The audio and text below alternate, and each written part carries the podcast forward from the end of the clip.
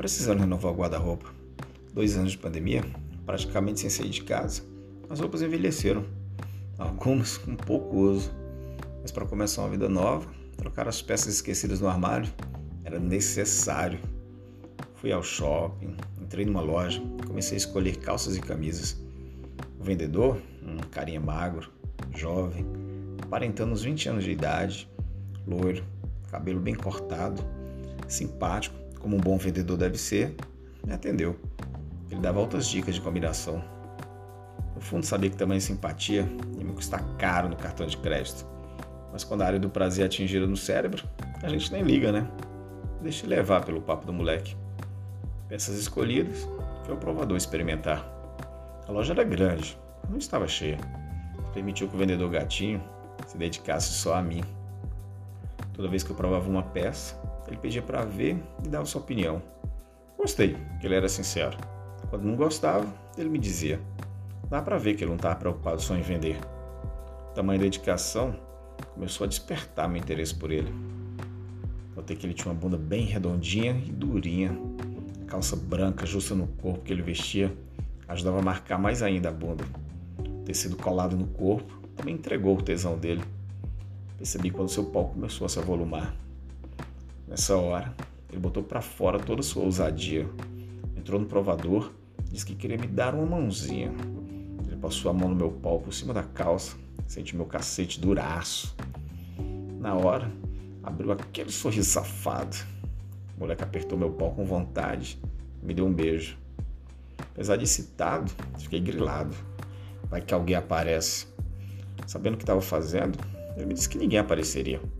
A gente começou a se pegar ali mesmo. Quando eu ouvi o barulho de alguém se aproximando dos provadores, ficava todo tenso. Safado, só dizia para relaxar. De tanto ele repetir, toquei o foda-se. Ele me imprensou na parede, apalpou com mais força meu cacete e não parou os beijos. Como beijava bem, nossa!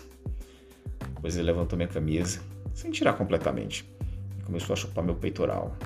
Ele lambia o peito, passava a língua na auréola e dava umas mordidinhas de vez em quando, me segurando para não gemer e chamar a atenção.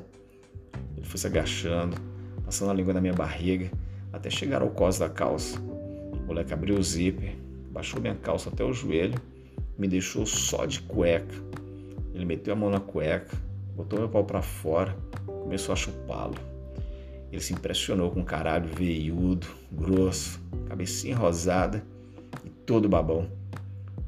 Passava a ponta da língua na chapeleta e sugava toda a babinha. Afoito, ele me punhetava e colocava o pau na boca até atingir a garganta.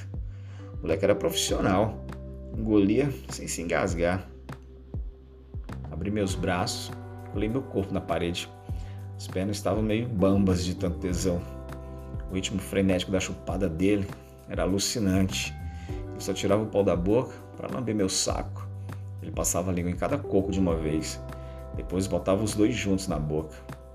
Ele apertou meu pau com mais força e passou a chupar só a cabecinha. Nossa, que tesão do caralho. O pau já todo sensível, quase me fez subir na parede do provador. Sem conseguir me segurar, gozei.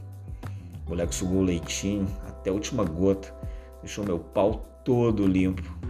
Ele se levantou, passou a mão nos lábios, disse que tinha tomado um leite tão gostoso. Ele abriu o provador com cuidado, para ver se não tinha ninguém do lado de fora, e saiu. Eu, em êxtase, fiquei sem ação. Ele me perguntou do outro lado se a roupa tinha ficado boa. Eu disse que sim. A gozada espetacular fez comprar todas as peças que levei para o provador.